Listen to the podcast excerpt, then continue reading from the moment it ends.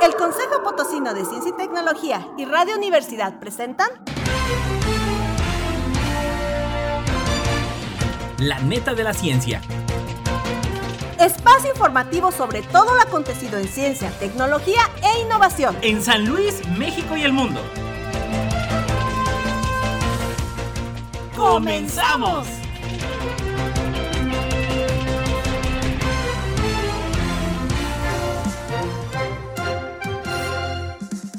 Hola, hola, ¿qué tal? ¿Cómo están? Bienvenidos a la neta de la ciencia, aquí a través de Radio Universidad, saludándole eh, desde las instalaciones ahora del Consejo Potosino de Ciencia y Tecnología. Les saluda Edgar Jiménez. Ya lo sabes, sigue nuestra transmisión a través del Facebook, Twitter, Instagram y también en el TikTok en la neta de la ciencia. También todas las emisiones de la neta de la ciencia a través de Spotify, de Radio y Televisión Universitaria. Como siempre, saludando al buen Lalo Carrillo desde los controles. Y bueno, el día de hoy, más allá de las notas, tenemos una nota importante y bueno, sobre todo que en este mes de febrero eh, estamos celebrando a la mujer y a la niña en la ciencia, este importante movimiento de visibilidad de la mujer. La, la mujer ha participado en la ciencia desde que inició el ejercicio de la ciencia. La mujer ha participado desde el inicio del desarrollo de la sociedad, pero muy desafortunadamente no se le ha dado la visibilidad que, siempre eh, debe de tener y por eso, bueno, pues hasta los grandes especialistas han desarrollado este famoso efecto Matilda, en el cual, bueno, pues la mujer siempre ha participado, siempre ha aportado, siempre ha creado conocimiento, pero no se le daba ese reconocimiento. Y por eso, a partir del 2015, eh, la ONU establece el Día Internacional de la Mujer y la Niña en la Ciencia y por ello, bueno, celebrando en grande aquí en San Luis Potosí, porque el día de hoy me acompañan eh, dos estudiantes verdaderamente talentosas del CETIS 125 aquí de San Luis Potosí, ganadoras de su etapa local en los proyectos. Y bueno, usted, eh, usted debe saber que obviamente todos nuestros sistemas de educación media superior, principalmente la de GETI, pues desarrolla desde hace muchos años los concursos de innovación y de prototipos en los cuales fomenta la vocación científica en los jóvenes, es decir, les promueve para que desarrollen proyectos de investigación y prototipos y así puedan abonar a soluciones de la comunidad, a las soluciones del entorno en distintas áreas del conocimiento. Y para ello, bueno, me acompaña el día de hoy Daniela. Daniela, ¿cómo estás? Bienvenida al programa. Mucho gusto, gracias. Gracias por estar aquí. Y bueno, Estrella, también encantados de que nos acompañes aquí en el programa.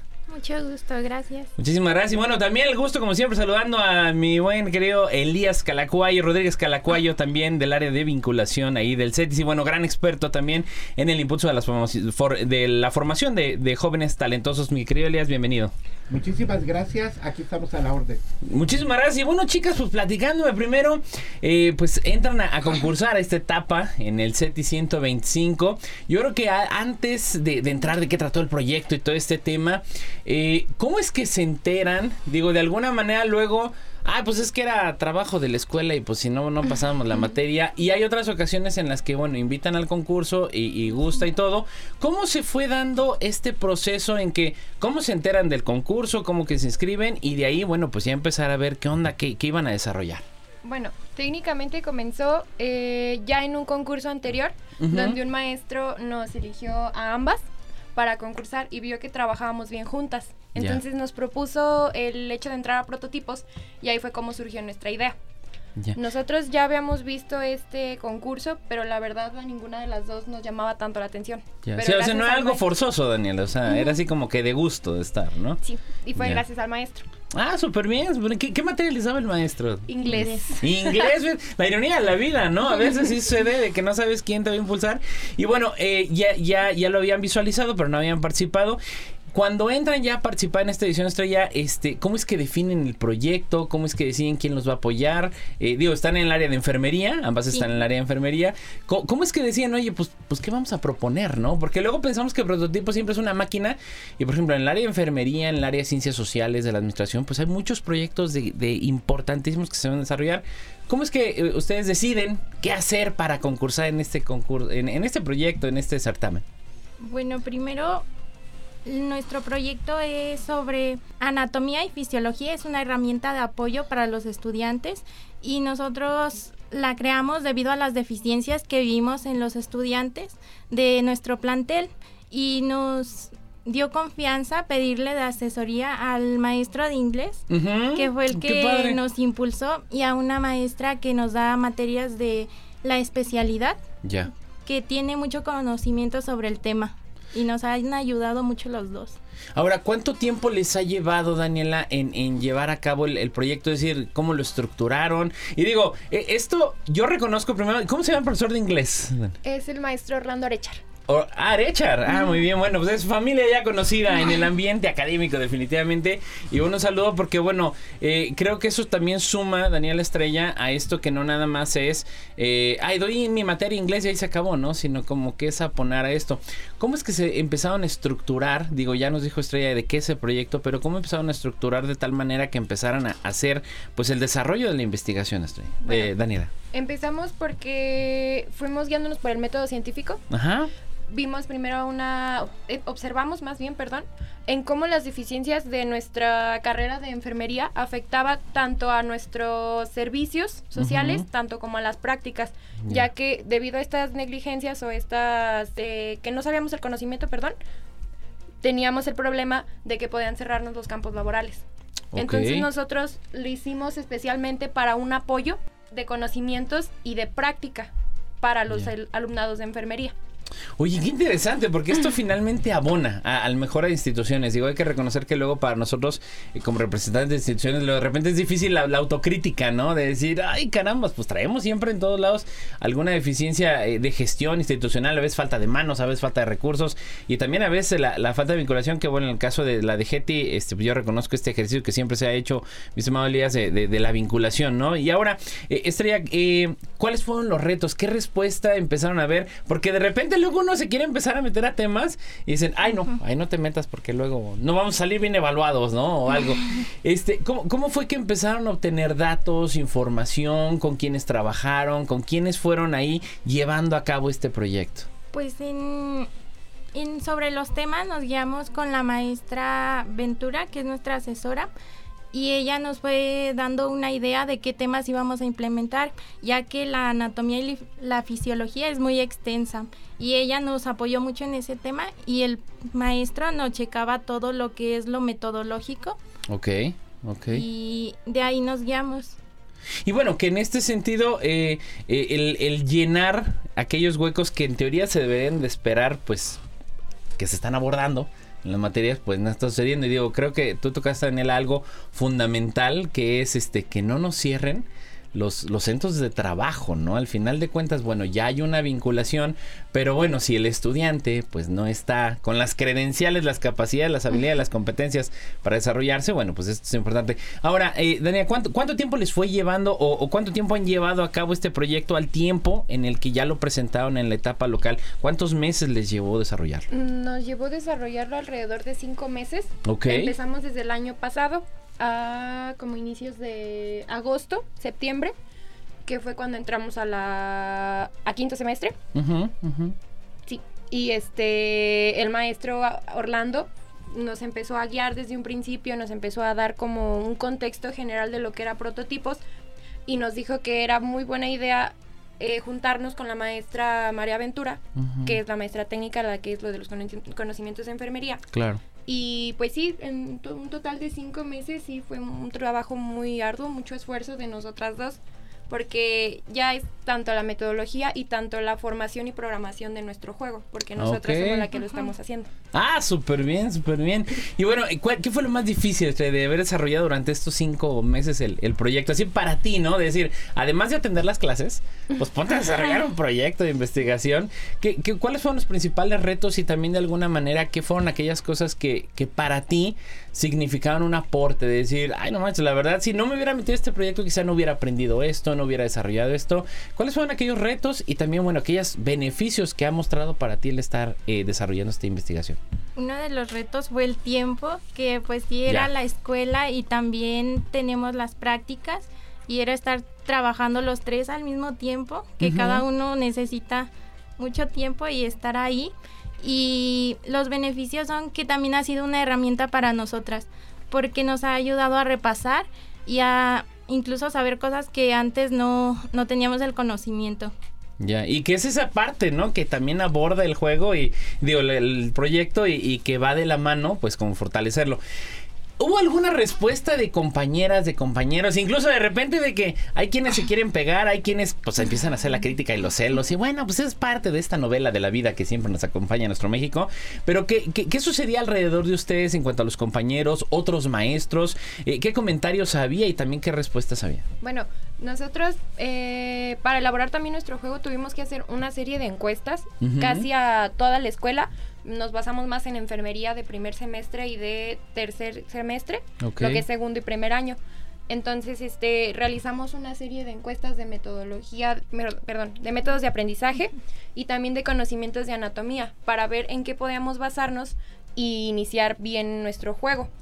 Entonces, este, al principio tuvimos una buena aceptación, ya después cuando les aplicamos el juego sí hubo uno que otro que la verdad no lo jugó. Sí, sí, claro. Pero viendo bien, hubo muchos comentarios positivos, hubo mejorías, nos también nos dieron opiniones y varias cosas en sí. Oye, qué bien. Y digo, aparte de esto, de alguna manera, no sé si han tenido alguna apertura, algún profesor también del área, que bueno, la maestra aventura, eh, pero que de alguna manera digan, oye, pues sí, ya quiero empezar a implementarlo, porque de alguna manera la implementación es la que va mejorando, pues, este ejercicio de la investigación. Este, algunos de los docentes, eh, los titulares ahí de la, de la institución, ¿qué, qué comentarios recibieron? Aparte, bueno, de lo que comenta Daniela, de los chavos que, bueno, pues sí estuvieron encuestando, ¿no? De primero y tercero. Ah, pues de los maestros, le presentamos el proyecto a una maestra que nos daba una especialidad y dijo que era muy buen proyecto y que a ella sí le gustaría implementarlo. También nos dio como sugerencias de cosas para aportarle para que fuera mejor, pero dijo que sí era una muy buena herramienta. Genial. Y bueno, yo quisiera aprovechar también, mi estimado Elías, eh, ¿cómo se dan las etapas, los calendarios? Es decir, eh, Daniel Estrella pues, han venido desarrollando esto durante cinco meses, desde el año anterior que venían ya, eh, el profesor Orlando pues ahí invita. Eh, más o menos en qué fechas se dan estos concursos que se impulsan, bueno, desde las de GETI, en este caso el CETI 125. sí, este, Edgar, pues nuevamente agradecerte pues el interés que siempre han mostrado con el trabajo que hacen eh, los jóvenes alumnos de los diferentes CETIS y CEBETIS.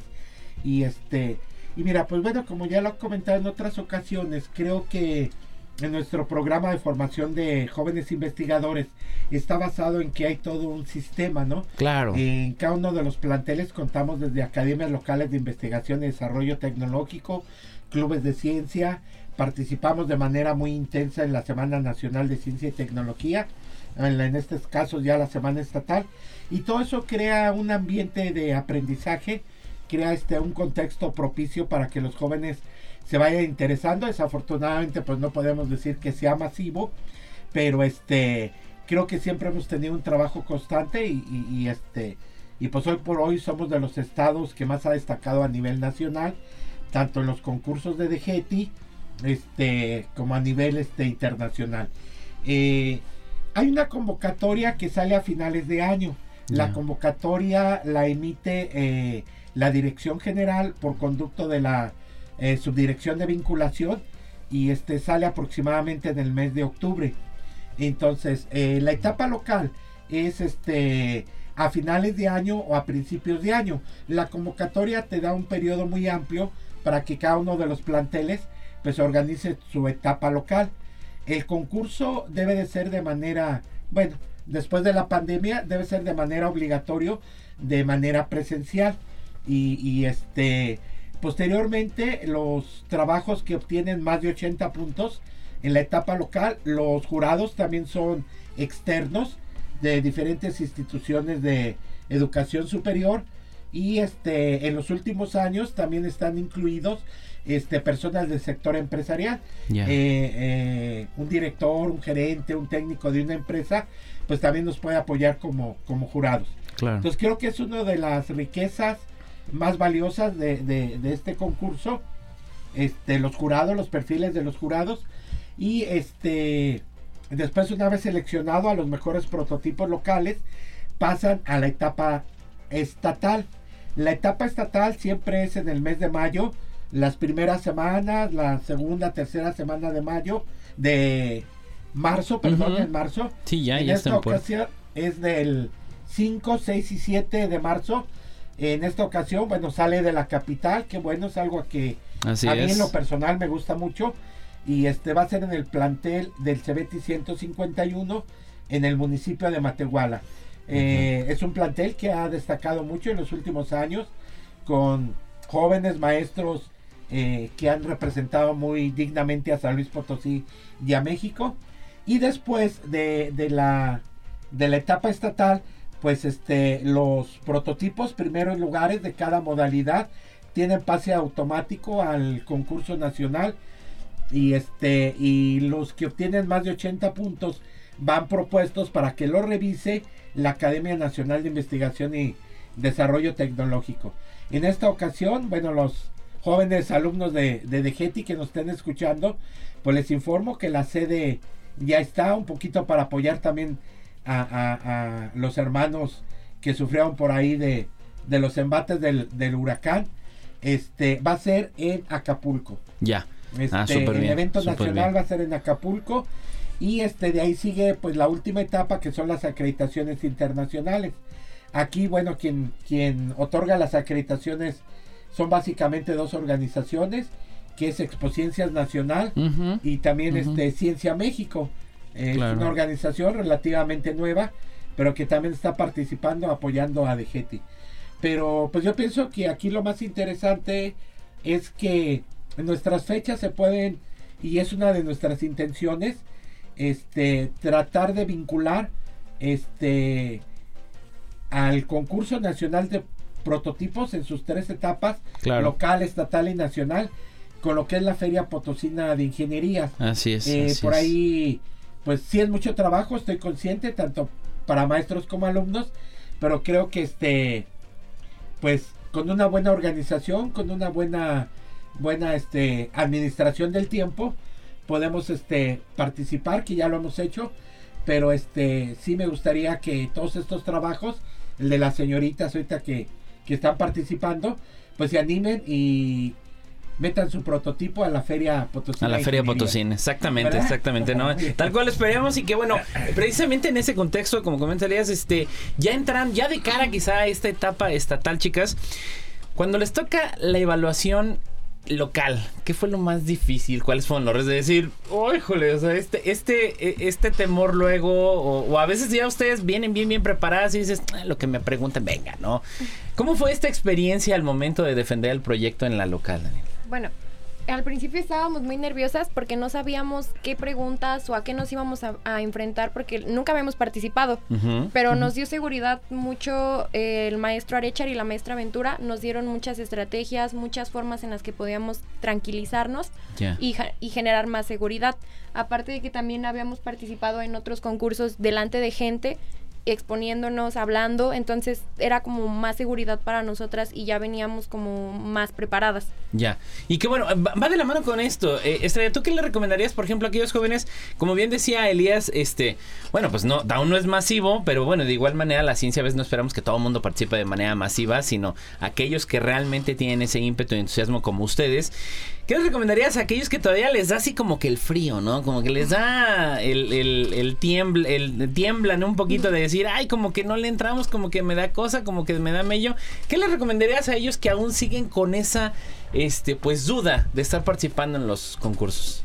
Mm, pues que sí se animaran porque la verdad es una experiencia muy bonita. Te da mayor seguridad y más conocimientos. También que busquen como apoyo en sus maestros o conocidos que realmente sepan sobre estos temas y si les brinden seguridad. Claro, claro, ¿no? y que sobre todo está comprobadísimo, eh, como decía Elías, pues bueno, ahorita chicas les platico, eh, San Luis Potosí hasta el momento es el máximo ganador de la Feria Nacional, de la Feria Mexicana, entonces este, y el Cebetis es el que está, Cetis, Cebetis, la de Getis, la que está representando a San Luis Potosí, esperemos buenos resultados nuevamente ahora que se van a publicar el día de mañana, viernes, Esperamos mañana viernes 16, porque bueno, ya jueves ya estamos ya a cierres de semana, eh, en la Feria Mexicana de Ciencia e Ingeniería En el cual CEBETS 46 está presentándose nuevamente. Y lo padre, chicas, es de que, bueno, está comprobadísimo. Lo padre de la experiencia es que se ponen a viajar.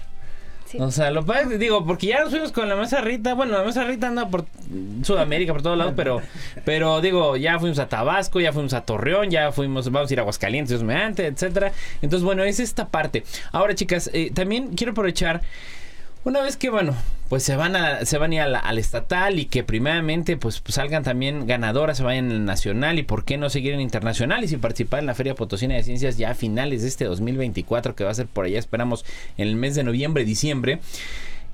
Cuando hablamos de investigación y de ciencia, a veces la gente piensa que todo el mundo esperamos que todo el mundo se haga científico. Y no es cierto. O sea, lo que queremos también es formar gente con juicio crítico, que no se crea el primer watts que le llega de un video y tómate cloro para que se cure el COVID.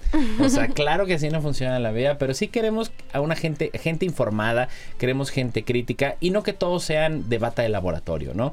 De cara de esto, este, bueno, que está estudiando enfermería, entendería obviamente hacia dónde van a dirigir sus esfuerzos profesionales, pero bueno, eh, Daniela, hacia dónde, qué sigue después del bachillerato, qué vas a estudiar, si buscas hacer quizá, no sé, una maestría o un doctorado, ¿qué ves a futuro ya en una proyección profesional de tu parte? Bueno, en mi proyección personal, la verdad me gustaría entrar a medicina aquí en San Luis Potosí. Súper. Y ahorita en este momento me encuentro preparándome para el examen, ya que es muy difícil porque son mucha gente la que quiere entrar a esta universidad y de, de 2.000 personas solo entran 121, entonces la verdad me gustaría formar parte de esos 121, de esos 120. Y en general me gustaría algo relacionado a ginecología o cardiología, que es algo que me llama mucho la atención. Súper genial. Estrella, en tu caso, ¿para dónde ya en visión profesional? Pues ahorita lo que voy a hacer es prepararme para el examen de admisión para enfermería. Ok. Y en un futuro me gustaría hacer una especialidad en pediatría. Ah, genial, maravilloso. Y que digo, fíjense, algo que también me, me, ha gustado mucho este tema de, de por ejemplo, el, rol de las enfermeras, o el rol de los enfermeros. Primero de los enfermeros, porque como que también traemos ese cliché de que, ah, no, las enfermeras, ah, tiene que ser mujer, ¿no? A ver, espérame tantito, ¿no? Esa es la primera. Y la segunda, eh, la, relevancia y el, el, papel que tiene, por ejemplo, la gente que se dedica a la enfermería en las clínicas, ¿no? Porque siempre era así como que el doctor, ¿no? Este, la doctora, el médico y el, el rol de las enfermeras o de los enfermeros, este, digo, sin importar el género, es obviamente fundamental para que operen, ¿no? Ahora, también dentro del contexto que estamos hablando del papel de la mujer en la ciencia, eh, ¿Cómo ustedes han percibido también la participación de mujeres en, ahora en esta primera ocasión que están en el concurso de ciencia? La ven balanceada? ¿Cómo ven el rol, sobre todo de que ustedes están en una institución de, corte tecnológico, de corte científico, como lo es el CETIS? Este, ¿Cómo ven este balance? ¿Cuál es su perspectiva, Daniela, de decir, bueno, sí está participando más la mujer, falta más apoyo? ¿Cómo lo ves desde tus ojos? Yo creo que está equilibrado, ya que tanto por parte del maestro Elías, del maestro Arechar, como fueron los que organizaron todo lo de prototipos, yo creo que siempre ha estado muy equilibrado y siempre ha sido abierto a, a alguien que quiera participar o alguien que tenga una idea o que quiera aportar algo, un conocimiento. También tuvimos varias conferencias en donde muchos científicos que eran por tanto más mujeres que hombres nos platicaban de su experiencia y también en cómo influye el hecho de ser una mujer. Pero en, de nuestra perspectiva, la verdad, bien, no hemos tenido ningún problema por el hecho de que seamos mujeres y nos están abriendo también muchas puertas en eso. Y eso es importante, es importante que, que, venga de ustedes esa, ese elemento, ¿no? Sabemos que hay muchos lugares todavía, desafortunadamente, llámese industria, llámese en gobiernos, llámese en organizaciones sociales eh, de la sociedad civil, que aún todavía hay gente que no entiende esta parte, que no significa ser solamente la misma cantidad de hombres y mujeres, sino que la, las condiciones de igualdad se den. O sea, de eso se trata, no de que, ay, ya somos el mismo número, no, sino de que las posibilidades de hacer cosas y de participar y de tomar puestos directivos y de tomar decisiones estén en igualdad de circunstancias. Y efectivamente, bueno, en el CETIS recordaremos, Elías, que bueno, gracias a todo el apoyo que siempre nos han brindado, por ahí se llevó el año pasado el panel de la voz de los científicos, la voz de los expertos, cómo me convertí en científico, que precisamente fueron puros galardonados del Premio Potosino de Ciencia.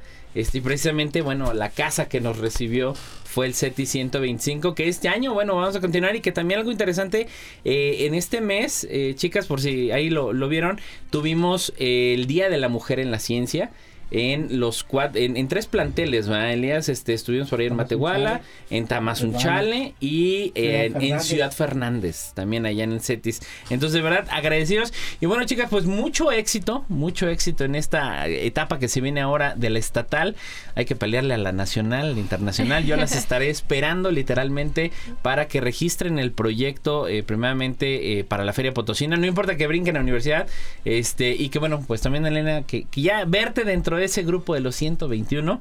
No dejes de pelear, échale muchas ganas, que no te gane el nervio y esto también te va a ayudar, este ejercicio de, de que no te va a ayudar. Hay gente que no entra por el nervio, trae el conocimiento, pero el nervio es el que le gana para entrar al examen.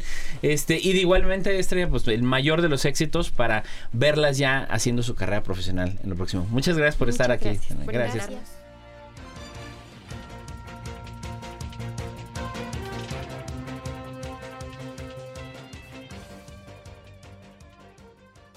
No importa en qué parte del mundo estés, recuerda sintonizarnos en la web radio y televisión.uaslp.mx. Estamos de vuelta aquí en la neta de la ciencia, ya lo sabes, sigue a través de nuestra transmisión en el 88.5 de FM, 1190 de AM, a través de Radio Universidad. Y bueno, seguimos platicando precisamente con los talentos científicos del CETIS 125 aquí en San Luis Potosí. Y bueno, pues ahorita me está acompañando Dylan y Santiago. Bienvenidos, ¿cómo están Dylan? Bienvenido. Muy bien, bien, bien. Encantados, gracias por estar aquí, chavos. Y bueno, pues aquí también acompañando micrófonos con nuestro buen eh, licenciado Elías Rodríguez Calacuayo. Este Elías, pues gracias por seguir aquí en el programa. Muchísimas gracias, Edgar y este a la orden. No, y bueno, pues precisamente ahora vamos a platicar, estamos platicando precisamente con sus compañeras Daniela y Estrella sobre este proyecto orientado a enfermería, pero bueno, primero platícame Dylan en, qué especialización están, en qué carrera ahí en el set 125. Estamos en programación. Ok. En ¿Qué? ¿Cuarto semestre? Ok, perfecto. Ah, cuarto semestre, así que les quedó un añito más, o sea, que apenas para seguirse desarrollando. Ahora platíquenme, ¿es la primera vez que participan en el concurso de prototipos? ¿Cómo es que se enteraron? ¿Cómo es que entran a participar en este certamen? Bueno, es la primera vez que entramos y pues más que nada entramos por... ¿Qué sería? Por... invitación, les avisaron, o sea, les dijeron, ya. Y pues no sabíamos que cómo era o cómo se hacía todo esto. Ajá. Y pues ahí fuimos desarrollando el proyecto porque a mediados del semestre ya casi sin, puede decirse, sin nada que nos ayudara, porque en teoría nadie nos ayudó. Ajá, Porque fue más que nada, hagan el proyecto y... Échenle. Échenle. Échenle galleta, chavos. Ahí lo platican con Santa, ¿no? que bueno, es parte de los redes precisamente del desarrollo del conocimiento. Santiago, ¿de qué trató el proyecto? Y, y primeramente, bueno, pues cómo lo definieron, ¿no? O sea, pues qué vamos a hacer, qué vamos a presentar, cómo definieron eso y, y cómo le nombraron, ¿de qué trata el proyecto que me platiques? Pues más que nada surgió de una lluvia de ideas de todo el equipo, donde nos pusimos a pensar sobre nuestros uniformes, que nuestros uniformes, por ejemplo, a varios de mis compañeros ya no les queda el mismo que cuando entramos a inicio de ciclo. Entonces tuvimos la idea, ¿no? La maravillosa idea de crear una chamarra, en este caso multi que tiene el propósito de ser multitallas. Así convirtiéndose en una chamarra que se puede transformar en chica, mediana y grande para esto así mejorar. O sea, todo esto surgió a base de los uniformes, de que tenemos amigos de que los uniformes ya no les quedan y tienen que volver a hacer el gasto para otra chamarra. Claro, claro, claro. no, y que vale una lana. Sí, es una feria. Oye, qué interesante. Digo, para nosotros los que somos gordos, pues es una maravilla, es una fabulosa noticia, pero ahora, digo, yo entiendo que estamos en radio, va a ser difícil así como que diagramarlo, pero así, digo, quienes nos escuchan, ¿cómo, cómo funciona este prototipo? Ahí platícame, Santiago. No me imagino, ¿no? Cómo ampliar la, la, la ropa sin desgarrarla, ¿no? Que me ha pasado algunas veces. pues funciona con un mecanismo de cierres y botones. Ajá. Los cuales los botones se ajustan en la parte, los laterales. Del tronco, ajá, del cuerpo. Para así ajustar la chamarra, para que te quede más justa, más holgada. De hecho, ahorita a las personas les gusta llevar un estilo más oversize. Más sí, sí, sí, sí, claro, más holgadito, ¿no? ¿Cómo no? Entonces eso está todo dar para que andes como tú gustes, ¿no? Y pues sí, más que nada funciona por medio de botones para que te ajuste de aquí. De aquí por medio de las mangas va a tener un mecanismo que esto va a hacer que te suba y te baje las mangas para que te quede a la medida.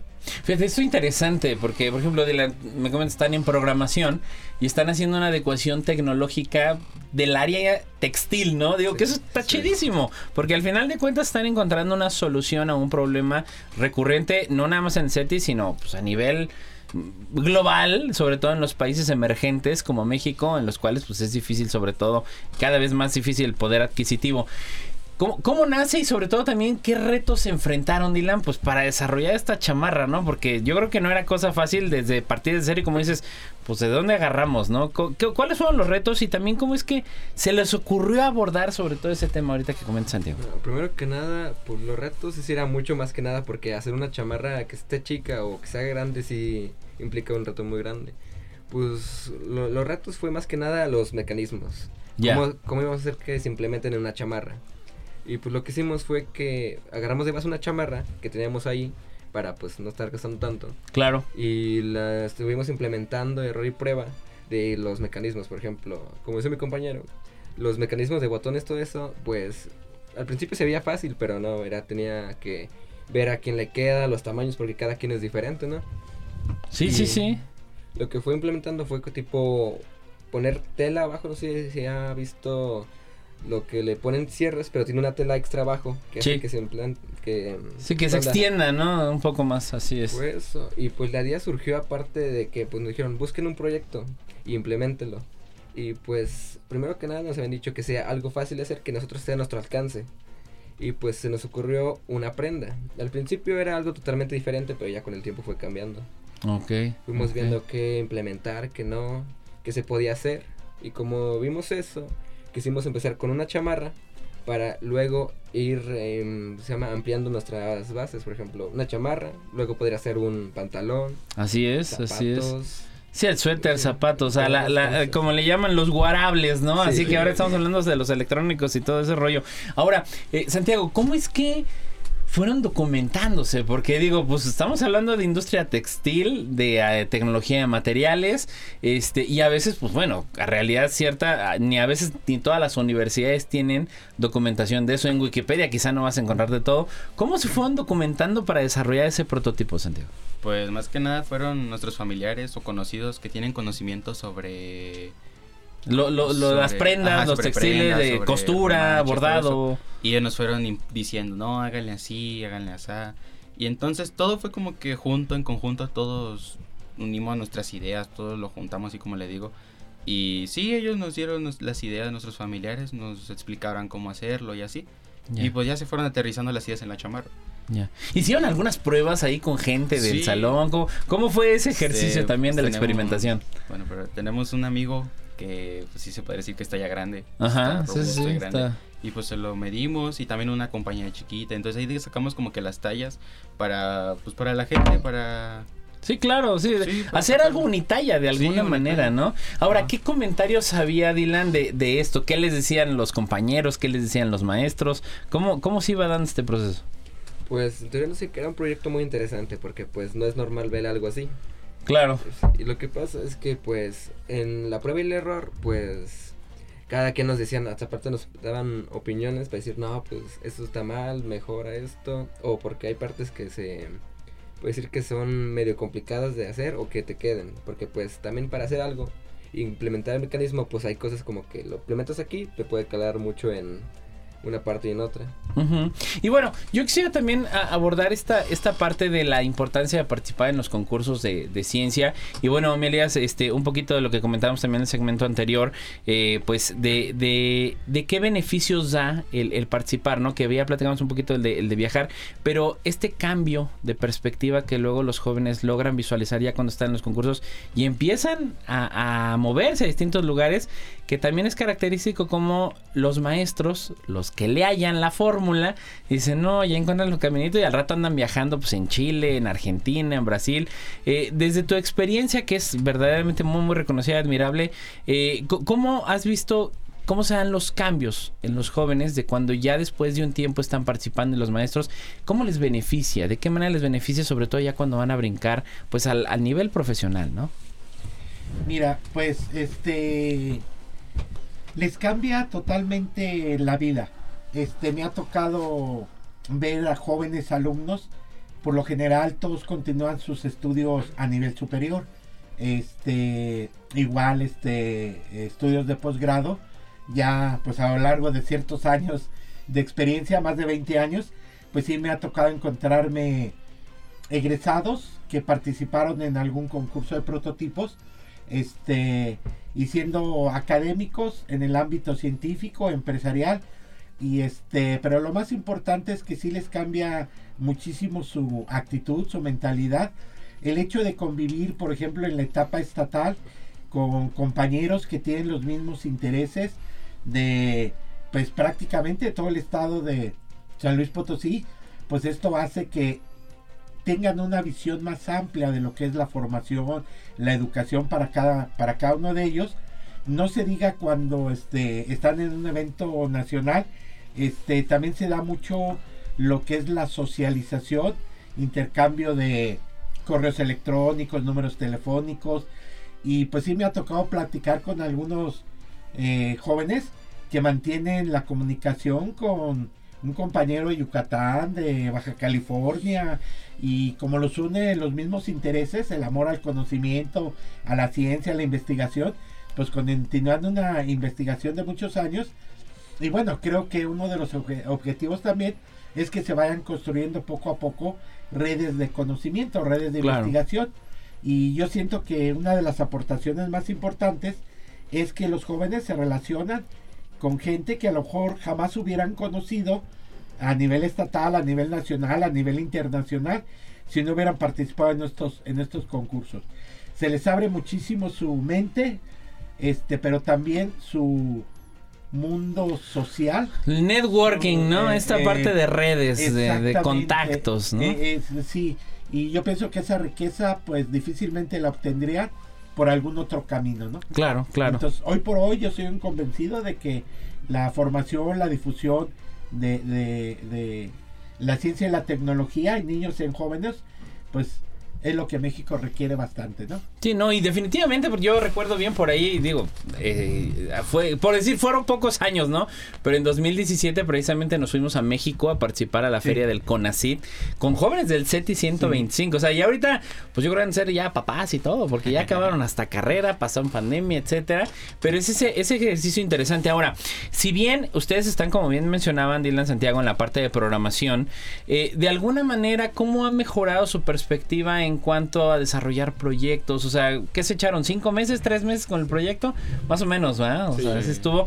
¿De, de qué manera ya, como en un sentido más personal, más allá de decir, ay, me ayudó para programar software? Claro que no, o sea, pero bueno, pues ya, si hay sistemas de software de diseño, ustedes obviamente van a estar enfrascados muy seguramente en temas de IA. O sea, ese es un, un must, un obligado. Pero ¿de qué manera les ha beneficiado a ustedes también desde una perspectiva de desarrollo académico y desarrollo personal el haber participado en este con este proyecto? Pues más que nada en el ámbito de ver lo que pasa en la otra parte de ese tipo, por ejemplo, Ok. textiles. Estamos abarcando el tema también del eso de la de cuidar el ambiente y todo eso. Y lo que nos puso a ver es que pues el al ¿cómo se llama? El- la huella hídrica, ¿no? Sí, Sí, la huella hídrica, sí. La el- huella hídrica lo que tiene es que eh, tiene mucho que ver con lo de los ropa, textiles o todo ese negocio que tiene que ver. Más que nada por el gasto que se da. Y pues al estar en programación, pues nos da como un, una visión más amplia de todo lo demás. Por ejemplo, también hay que ver lo de las ventas, porque también hay que hacer ventas. Y aparte, el proyecto no solo es un producto, porque también estamos haciendo una empresa, como así se dice. Claro, claro, claro. Pues estamos creando las páginas, nos ayuda mucho eso de programación. Eh, nos ayuda a ver el ámbito de lo que hacen los demás, por ejemplo. También tenemos que ver lo de gastos, eh, envíos, porque pues, va a ser envío estatal. Eh, también tenemos que ver los precios, tela y marca, y tenemos que ver todo eso sobre la duración, porque queremos que nuestra prenda sea duradera, no solo, Claro. por ejemplo, echamos a lavar y se nos puede descomponer, se achica, se agranda. Sí, pues más que nada nos abrió los ojos sobre cómo vemos el planeta. Por ejemplo, yo antes sí era de las personas que tiraba basura en la calle y decía, no, pues no pasa nada, ¿no? Que lo recoja el, Sí, pero sí, sí, sí, realizando la metodología te das cuenta que es una cantidad excesiva de basura que se genera diariamente, ni siquiera anualmente, mensualmente, anualmente se tira una basura excesivamente, Sí, sí, sí. haciendo esto mucho daño al planeta y pues ya buscando en toda la metodología, pues te das cuenta de todo el impacto que tiene la compra de ropa, que junto con ello va el calentamiento global, el deshielo, el, Sí, el deshielo de los ajá, polos. todo eso. Sí, el sí, trabajo sí. que tiene que hacer para hacer una prenda, porque sí, Sí. es un Sí. trabajo muy grande. Y la explotación laboral Sí, que va de la mano. Digo, estas imágenes del fast fashion, de, pues, de estos grandes corporativos, como pues sí los voy a andar quemando Inditex, H&M, de todo eso que vemos ahorita pues sí en las tiendas, finalmente es el fast fashion que está generando lo que ustedes dicen, ¿no? Sí. Eh, total, total quebranto de la sostenibilidad del planeta.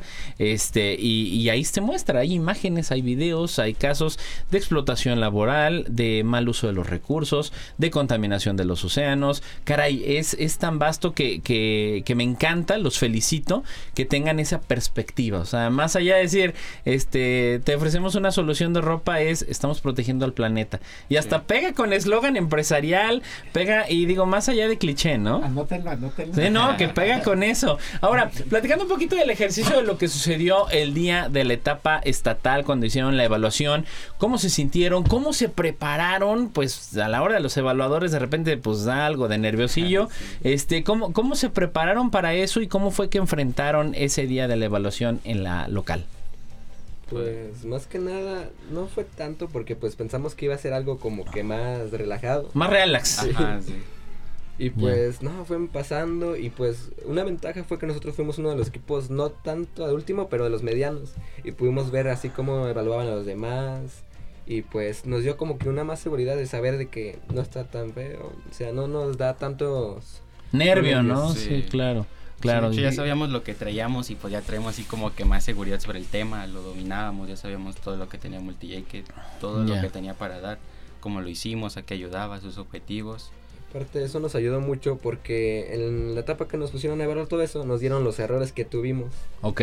Y nos ayudó Súper. mucho porque al pasar a la etapa a la que vamos, eh, nos preguntaron que nos van a decir muchas cosas. Por ejemplo, cómo se va a enviar esto, en qué beneficia, cuáles son los defectos, cuáles son los problemas. Por ejemplo, queremos enviar un producto. Luego, por ejemplo, nos sacan el tema de que contaminar lleva, pues, llevar ese producto a un lugar contamina Contamina. pero pues también tenemos preparado eso de que, ah, bueno, contamina, pero lo bueno es que podemos, con nuestro producto, vamos a hacer que contamine menos, más que nada Claro. reducir una parte. Claro, claro. No, y que tienes que reducir esa, ese elemento. El, nombre está padrísimo y que bueno, ahora se van a, a- a participar en la, en la etapa estatal. Que luego ya primeramente, pues esperemos, Elías, que ese SETI 125, como siempre, se ande colando a las nacionales.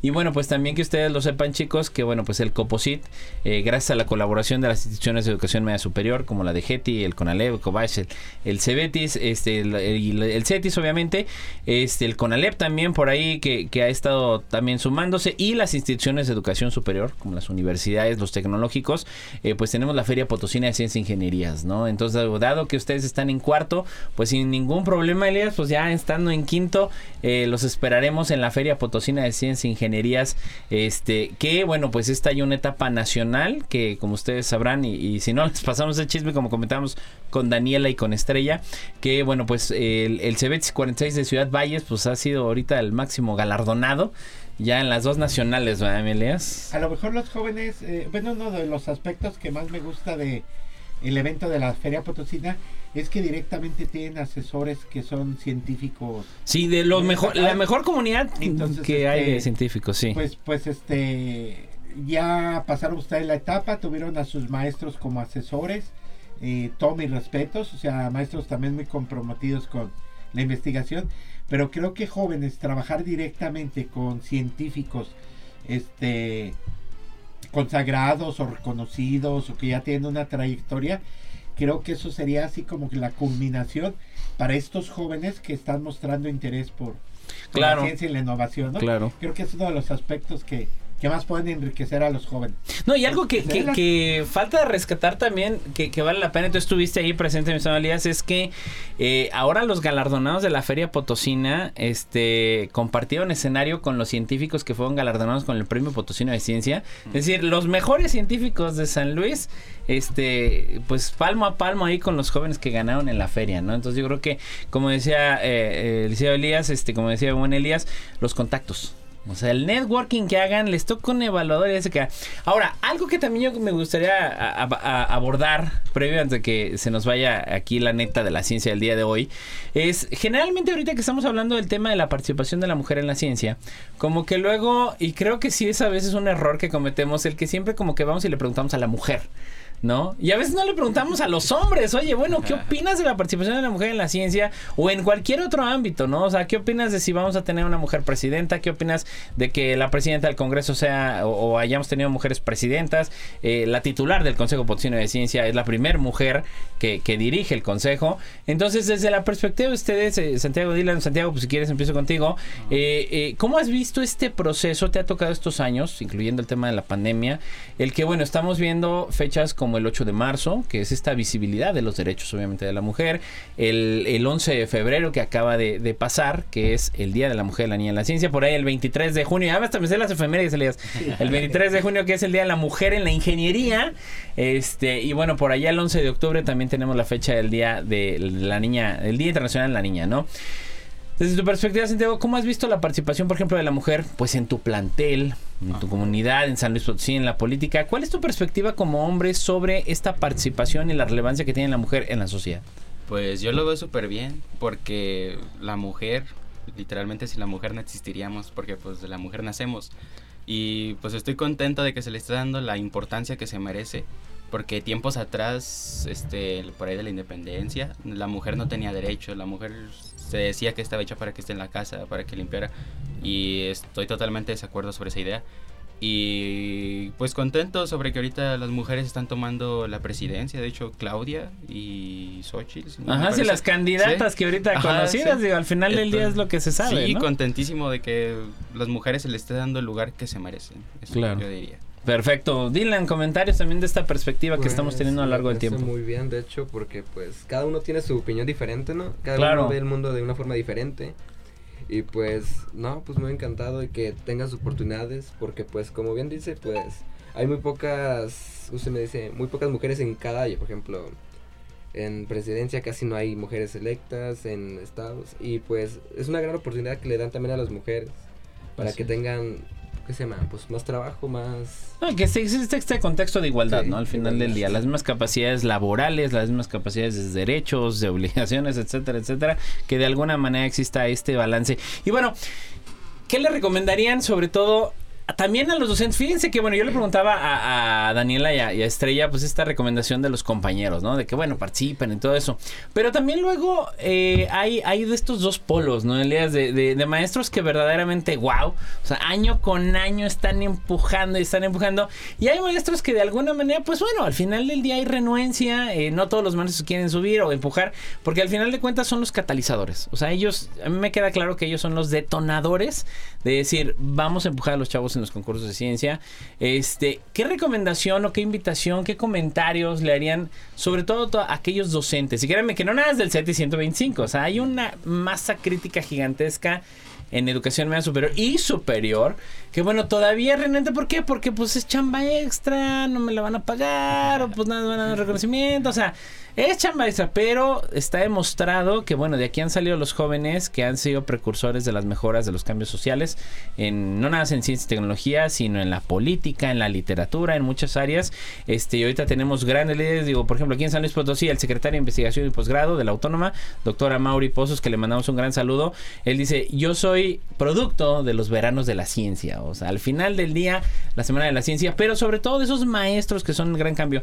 Eh, Dylan, ¿qué, recomendación le harías sobre todo a aquellos maestros que todavía, todavía están un poco renuentes de empujar a los chavos, ¿no? No, pues que eso de empujarnos a ayudar a que nos da más motivación, que no crean. Por ejemplo, nuestro profesor, Orlando, eh, estuvimos que, haciendo el proyecto con él, la bitácora y todo eso, y nos daba motivación para hacerle. Dije, no, ustedes son buenos, pueden ganar. O sea, Y ahí está, que ganaron. Sí, sí, nos, nos sirvió mucho su motivación. De hecho, un agradecimiento enorme para el profesor Orlando, que sí nos ayudó bastante Perfecto. a todo. y más que nada nos da confianza de que, no, pues lo podemos hacer si nosotros podemos, o sea, si nosotros tenemos confianza y como que pues sí te da una gran ayuda eso. Claro, no, y que definitivamente es algo que debemos de seguir promoviendo, ¿no? Y, y digo, eh, de alguna manera yo les invito a quienes están escuchando, por ahí en estos sistemas de paga, de streaming, de estas marcas famosas, eh, pues hay una, hay una serie que se llama Science Fair, o la, la Feria de las Ciencias, eh, precisamente, ya voy a dar el golazo ahí en Disney Plus, que eh, hay una película, hay una serie, y lo interesante de esto es que, por ejemplo, van checando chavos de Latinoamérica, chavos de Sudáfrica, chavos de Estados Unidos, de Canadá, y gana un jovencito en la edición de 2022 que literalmente le dan todas las condiciones para entrar al MIT al Massachusetts Institute of Technology. Entonces, de alguna manera, estos foros eh, buscamos que también se dé visibilidad. Digo, buscamos que las feras cada vez más den esta visibilidad para jalarlos con becas, para que las empresas los, los jalen, este, y que de alguna manera, pues, les pongan el dedo encima en el mapa, aparezcan ustedes en el mapa y decir, ¿saben qué? Nosotros podemos proponer soluciones, ¿no? Pues bueno, estamos llegando ya al final de la neta de la ciencia. Mi estimado Elías, como siempre, un gusto que hayas estado aquí con nosotros. Al contrario, muchísimas gracias y pues a continuar. Así es, mucho éxito en esta etapa estatal para, para Nacional. Este, Santiago, muchísimas gracias por haber estado el día de hoy. El gusto es mío, muchas gracias por invitarnos a este espacio. Muchas gracias, nombre genial. Y bueno, Dylan, también mucho éxito ahora en la etapa. No, mucho gusto, gracias por tenernos aquí. Una gran oportunidad que hemos tenido. No, hombre, encantados. Y bueno, gracias a usted que nos escuchó como cada jueves en punto de las 11 de la mañana.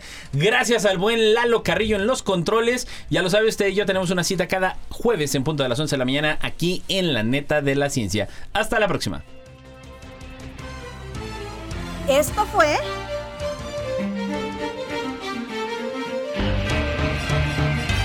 La neta de la ciencia Noticiero de Ciencia, Tecnología e Innovación. Presentado por el Consejo Potosino de Ciencia y Tecnología y Radio Universidad.